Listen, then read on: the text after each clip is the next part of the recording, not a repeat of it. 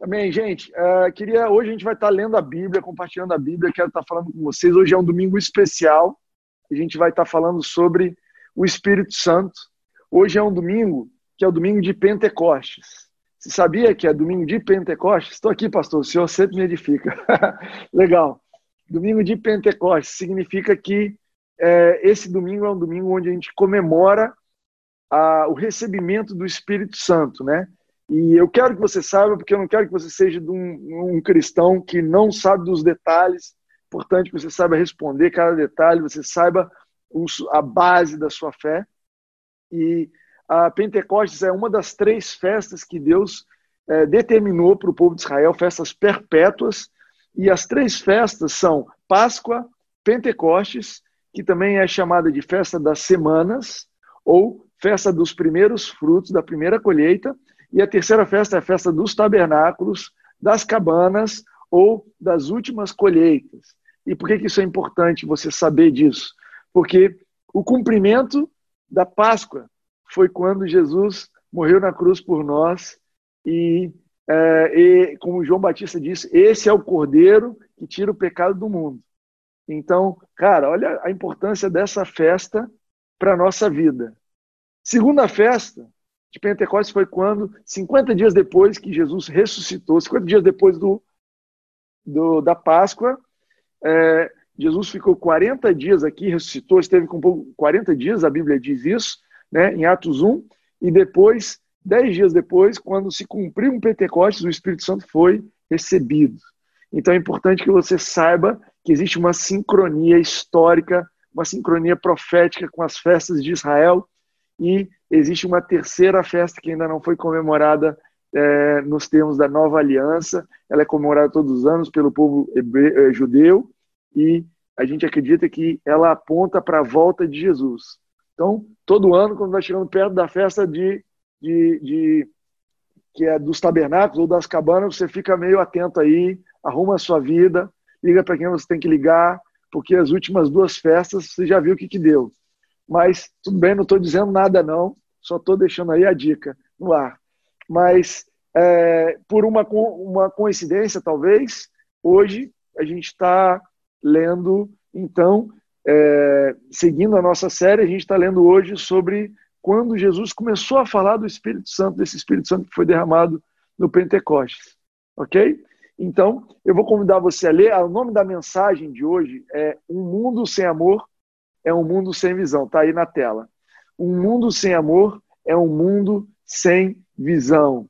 E eu quero ler com vocês, isso tem tudo a ver com o que a gente está passando como mundo, esses protestos nos Estados Unidos, esses protestos no Brasil. A gente vai ver como o Espírito Santo é fundamental para o que você e eu estamos passando e como o Espírito Santo é a solução que Jesus enviou para esse mundo preso e perdido que não consegue ver porque não tem amor. Amém? Uh, já estou empolgado. Vamos lá, a Luana está passando para mim. Se você está lendo aqui, é porque a Luana está acertando. Depois você manda um elogio para a Luana que está arrebentando. Então, vamos ler lá. João 14, 15 a 31. Se alguém puder colocar aqui no Instagram também, para quem chegou perdido. Vamos ler comigo. Essa é a versão, é a versão A Mensagem, tá? Então, ela é um pouco diferente, mas ela traduz muito bem o que Jesus quis dizer. Diz assim: Se vocês me amam, demonstrem esse amor fazendo o que eu disse a vocês. Falarei com o Pai e ele providenciará outro amigo para que sempre haja alguém com vocês. Esse amigo é o Espírito da Verdade. O mundo sem Deus não pode recebê-lo porque não tem olhos para vê-lo e assim não sabe o que procurar mas vocês já o conhecem porque ele tem estado com vocês e ainda estará em vocês. Não permitirei que vocês fiquem órfãos. Eu voltarei. Em pouco tempo o mundo não me verá mais, só vocês, porque estou vivo e vocês estão prestes a receber vida.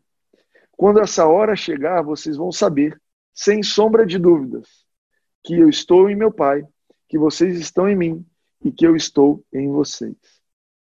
Aquele que conhece meus mandamentos e os guarda é quem me ama.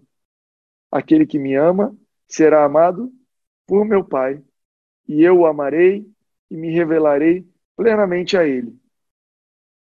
Então Judas, não o Iscariotes, né, não é o Judas Iscariotes que traiu Jesus, disse: Senhor, o que o Senhor quer dizer quando afirma que está para se revelar a nós, mas não ao mundo? E aí Jesus responde: Porque um mundo sem amor, disse Jesus, é um mundo sem visão. Se alguém me ama, vai guardar minhas palavras com, maior, com o maior cuidado, e meu Pai o amará. Nós viveremos nele e nós viveremos nele. Não me amar significa desobedecer às minhas palavras. A mensagem que vocês estão ouvindo não é minha, é a mensagem do Pai que me enviou. Digo essas coisas quando ainda estou com vocês.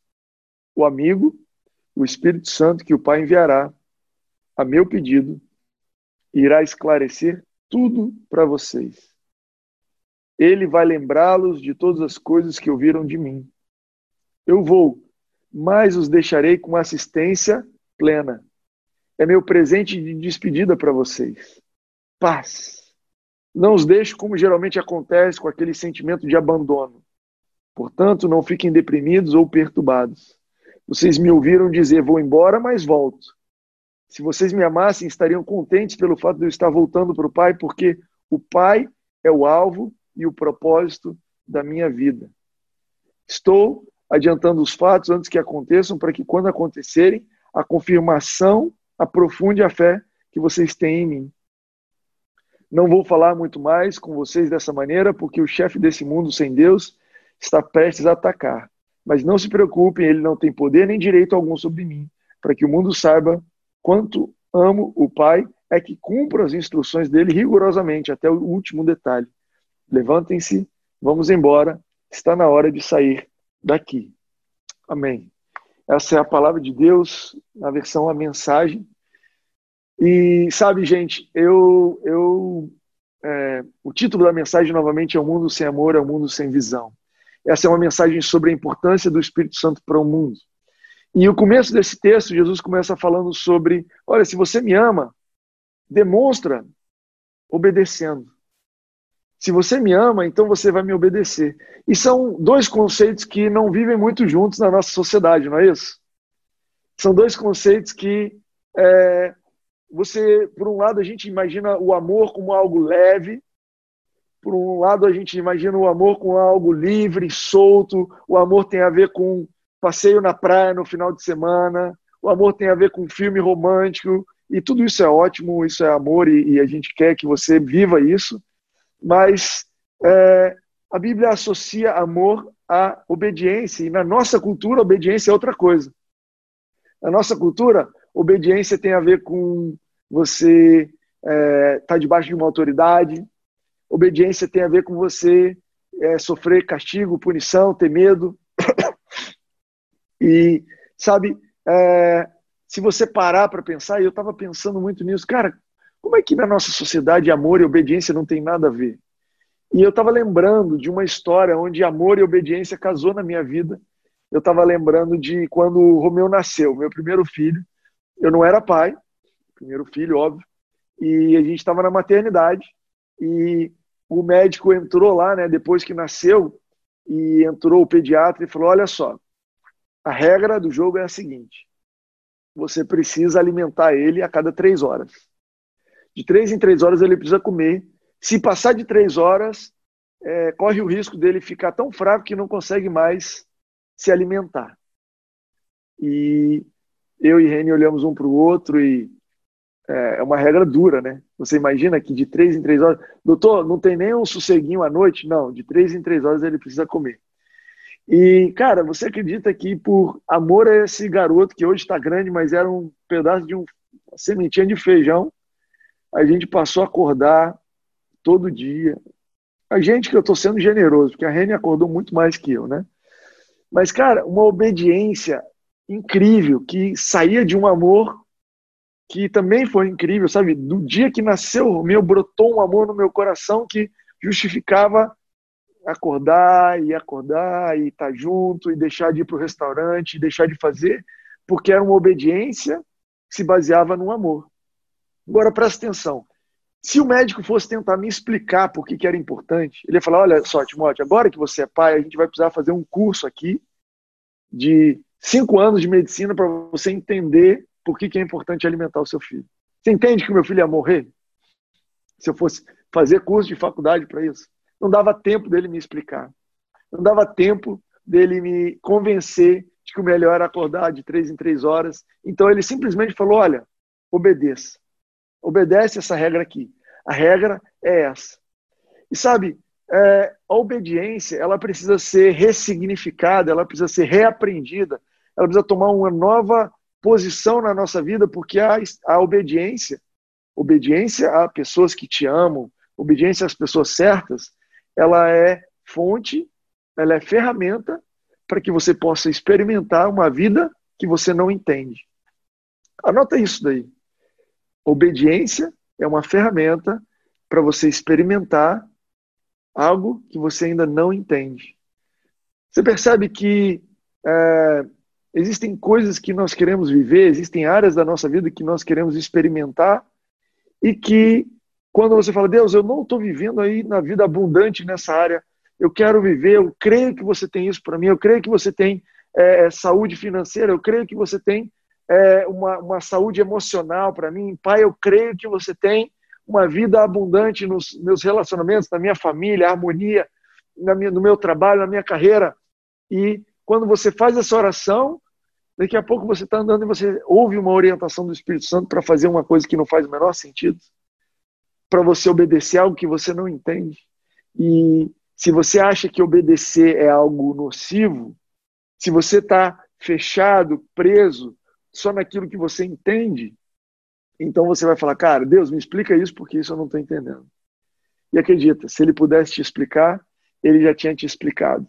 Se você pudesse entender, ele já tinha te, já tinha te explicado.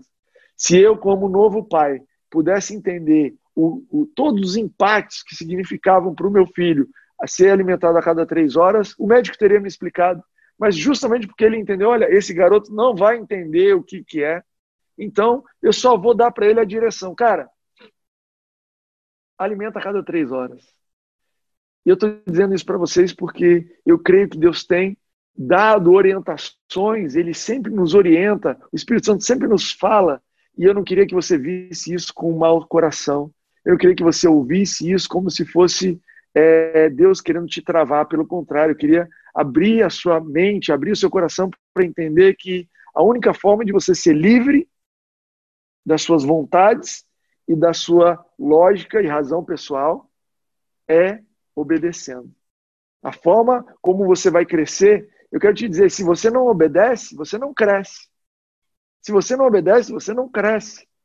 Se você está preso só naquilo que você entende. Então, cara, você vai crescer no ritmo que você topa a, a, com a cabeça na parede, bate, tem um confronto, aí você cresce no ritmo que você está sofrendo. Mas Deus tem algo melhor para você e você pode ver isso na Bíblia o tempo todo. O tempo todo, Jesus e Deus e o Espírito Santo orientando as pessoas para algo que eles não entendiam naquele momento, mas que era benção na vida deles. Tenha esse, esse é, essa confiança na obediência, sabe? E uma obediência que flui de um coração que ama, de um coração que tem certeza, se Deus está me dizendo para fazer isso, é porque Ele me ama e Ele cuida de mim. Agora, seria natural que, após Jesus falar assim, olha, então a manifestação do meu amor é obediência, seria natural que ele começasse a falar dos mandamentos, né? Olha, então, já que eu falei que quem me ama me obedece, então vamos lá, deixa eu explicar os mandamentos, é isso, isso, isso, isso, isso. Mas, incrivelmente, Jesus parece que muda de assunto. Jesus fala isso e de repente ele começa a falar: então, eu vou mandar outro amigo, outro conselheiro, outro orientador, e ele vai estar sempre com vocês. E o mundo não pode receber, mas vocês já o conhecem, que ele está com vocês e ele está em vocês. E Jesus introduz essa segunda, essa terceira pessoa ali, tem o Pai, tem Jesus e tem o Espírito Santo e sabe, eu faz parte de você entender a importância do Pentecoste, faz parte de você entender quem é o Espírito Santo, você entender que ele é uma pessoa independente de Jesus e de Deus. Ele é uma pessoa. Sabe? Que é, assim como Jesus e Deus ele vive, eles vivem um para o outro, mas eles são independentes uns do outro. E a, a, o mundo teológico é, é, criou uma, uma, um termo muito, muito complicado que chama trindade, a, a doutrina da trindade. E existem pessoas que são pós-doutorados em trindade. Isso é só um nome complicado para o que você lê nessa passagem, que é Deus, Jesus e o Espírito Santo vivendo uma unidade. Jesus, Espírito Santo e Deus, um cooperando, um complementando o outro. E por que, que isso é importante você entender? É importante você entender porque você foi chamado para participar dessa, dessa dança. Se você entender que o que eles estão, o que a dinâmica entre Jesus o Espírito Santo e, e, e o Pai é uma dança. Você não olha para uma pessoa, para um casal dançando e você fala, ah, a mulher está dançando bem, mas o marido está dançando mal. Não tem isso, né? É um movimento só. Olha, na hora que ele dá o pé para trás, ela dá o pé para frente. Na hora que ele faz um movimento assim, os dois estão num ritmo só e um não dança bem se o outro não dançar juntos. Da mesma forma, são esses três, e por algum motivo, as pessoas tendem a achar que Deus é fantástico, ele é pai, ele é todo poderoso. Algumas pessoas já têm um pouquinho de é, resistência a Jesus, né? Você tem aí o espírito do anticristo, você não tem o espírito do antideus, mas tem o espírito do anticristo. Então você vai ver pessoas contra Jesus, você fala de Deus, pode falar, mas de Jesus já não. E quando você vai no Espírito Santo, que é o nosso assunto dessa noite, cara, aí você tem todo tipo de comportamento. Tem igreja que, olha, não, isso não pode, porque isso, porque aquilo. E em vez de nós cristãos desfrutarmos da presença do Espírito Santo por quem ele é, da maravilhosa desse presente. A versão mensagem diz: Olha, esse é o meu presente de despedida, não vou deixar vocês desamparados. Ele é assistência completa. Em vez da gente desfrutar dele, a gente fica nesse negócio: Ih, será que esse Espírito Santo, será que posso orar em línguas? Ih, não oro em línguas. Ih, mas aí agora esse negócio. E esse pessoal é muito doido. E a gente fica com esse, com esse pé atrás. Mas eu quero te dizer que é fundamental que você receba o Espírito Santo no seu coração. É fundamental porque é, quando Jesus começa a falar do Espírito Santo, após ele falar de mandamento, ele está apontando para a gente a verdade que no novo, na nova aliança, o guia das nossas vidas é o Espírito Santo.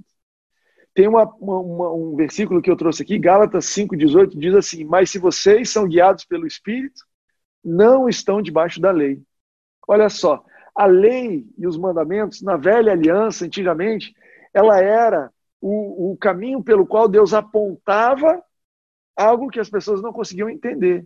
Falava assim: olha só, você não consegue entender a importância de dar o seu dízimo, de ser generoso, de viver, de entender que o que você tem na sua mão, uma parte não é só para você. Isso era a lei. Mas a lei ela tinha um problema que ela apontava para aquilo que nós não entendíamos, mas ela não ajudava a gente a chegar lá. E o Espírito na nova aliança, ele é o nosso guia, porque além de apontar, além dele te dizer assim, olha só, seja generoso com o que você tem, ele te ajuda a chegar lá, ele fala, olha, é agora. Tá vendo esse cara aqui no sinal? Ele tá pedindo um real, dá 50.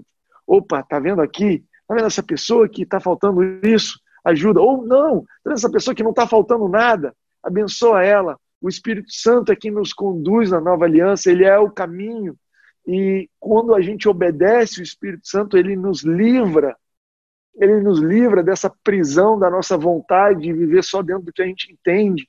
O Espírito Santo é esse, esse cara que nos conduz. E eu tenho uma, uma mensagem, um, uma história muito legal que teve desfecho ontem.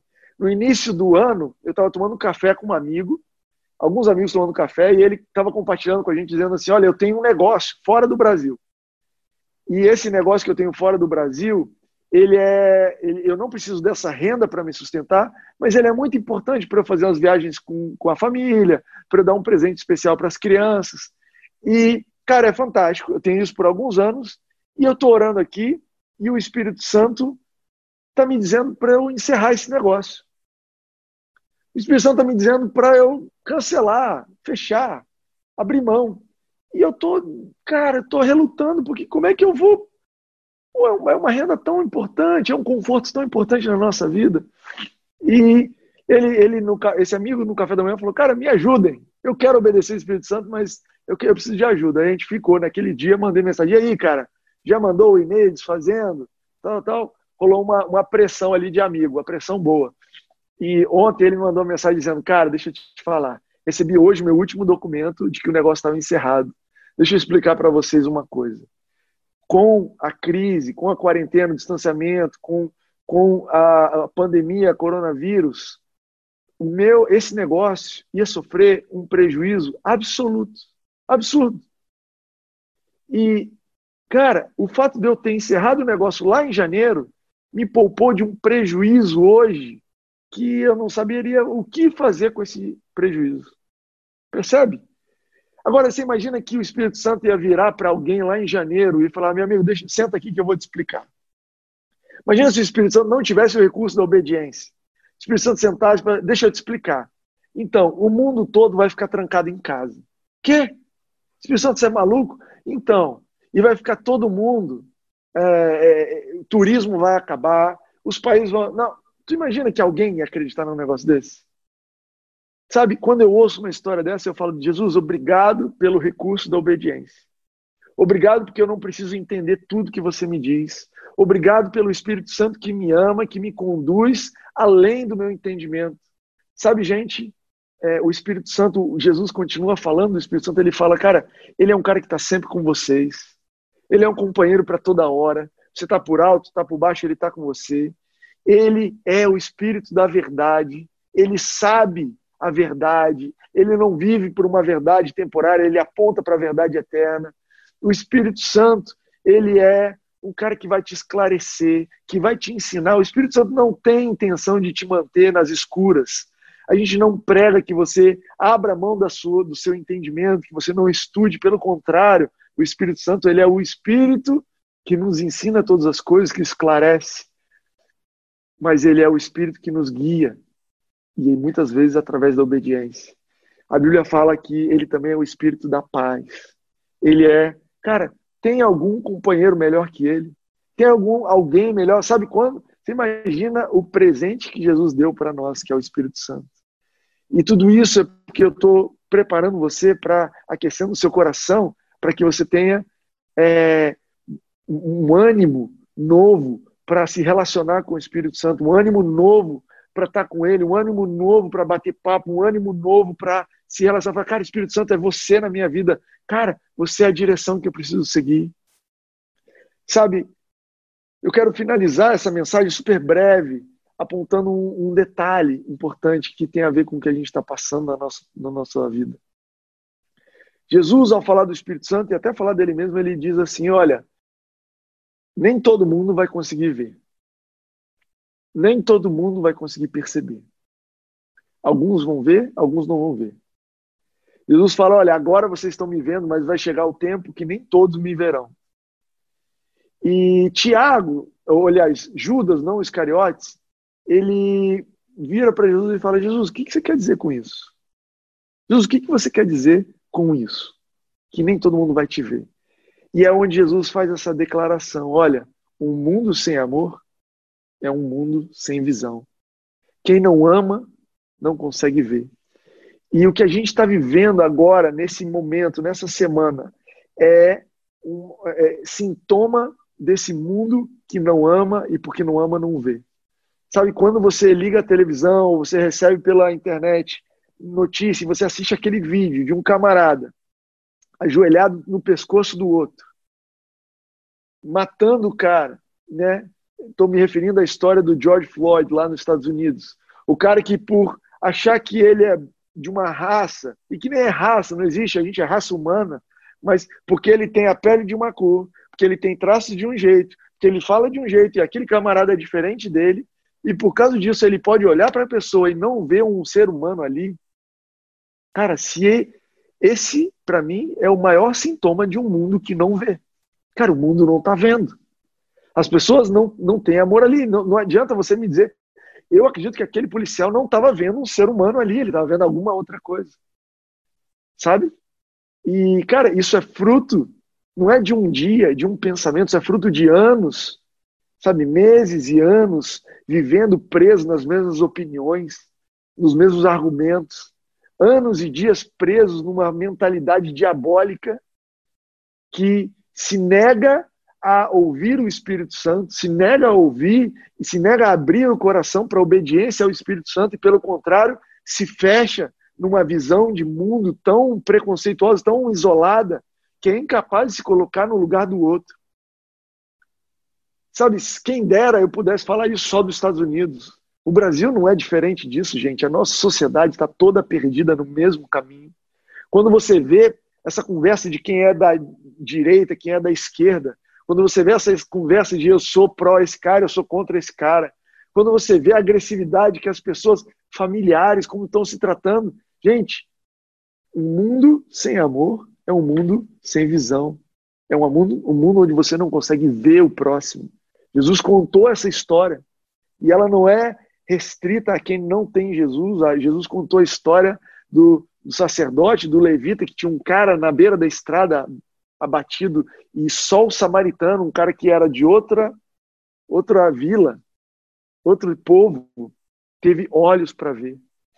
Sabe, eu acredito que o Espírito Santo ele é a solução para nós abrirmos os nossos olhos e vivermos uma vida diferente. Eu acredito que a nossa sociedade ela está presa nesse labirinto de filosofias vãs, nesse labirinto de é, argumentos que pode ter um fundamento de verdade, mas vem com uma camada, uma cobertura de mentira, de conveniência, se fecha. Só o Espírito Santo. Gente, o Espírito Santo também ele é a única esperança para a minha vida. Gente, Deus me livre. Anota isso daí, está gravando. Deus me livre de daqui a um ano, dois anos, três anos, dez anos, eu estar tá com todas as minhas opiniões iguais, todos os argumentos iguais.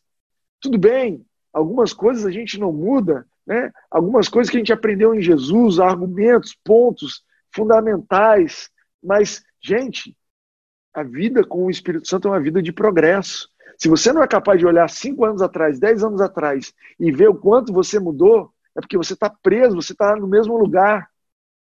O Espírito Santo ele quer te levar a um progresso. O Espírito Santo quer te levar a crescer. O Espírito Santo não, te contenta, não se contenta em te amar do jeito que está. A Bíblia fala assim: Deus amou o mundo de tal maneira que deu seu filho para que todo aquele que nele crê não pereça. É um amor que não se contenta em te ver onde você está. Cara, que tipo de amor é esse? Que maravilha esse amor, sabe? Que bom, que bom que você tem alguém que te ama, que não se contenta em te ver do jeito que você está. Sabe, eu acredito que o mundo não pode ver, o Espírito Santo não pode ver Deus, mas o mundo pode nos ver. O mundo consegue ver você. E homens e mulheres cheios do Espírito Santo são a esperança desse mundo. Homens e mulheres cheios do Espírito Santo, vivendo uma vida diferente, são a esperança desse mundo. Sabe, homens e mulheres cheios do Espírito Santo e expressando esse relacionamento com o Espírito Santo através de uma forma diferente de dirigir. Uau! O Espírito Santo pode te inspirar a dirigir diferente? Pode. Um dia eu te conto a história do Espírito Santo conversando comigo quando eu estava passando o limite de velocidade. Homens e mulheres cheios do Espírito Santo vivendo uma vida familiar diferente, uma vida cidadãos diferentes, debatendo as coisas de forma diferente. Você entende que é possível você discutir, é possível você entrar nos méritos, mas ser gracioso e amoroso com quem você está falando? Uau! Eu acredito que a esperança desse mundo é o Espírito Santo, enchendo as nossas vidas. Eu quero te encorajar onde você estiver, se você está no Instagram, se você está no Zoom, a se preparar agora para receber esse Espírito Santo, ser cheio do Espírito Santo. Sabe, eu quero te encorajar a ficar de pé, a se movimentar. Essa mensagem, ela não tem efeito só parada na sua mente. Ela precisa encontrar fé no seu coração, movimento na sua alma. Se você quiser fechar sua câmera para você andar, você faz o que for necessário, mas pega essa palavra e começa a se movimentar e dizer: Espírito Santo, eu quero viver uma vida cheia de você. Espírito Santo, eu quero valorizar a tua presença na minha vida. Espírito Santo, eu quero, eu quero viver uma vida diferente porque você está comigo. Espírito Santo me guia a ser um cidadão diferente, uma filha diferente, um trabalhador, um empregado, um empreendedor, um atleta, uma mãe, uma filha, um marido, uma esposa diferentes. Espírito Santo, eu quero ser cheio de você. Em nome de Jesus. Eu quero fazer uma oração e a gente vai complementar com a música do Lucas. Te encorajar a orar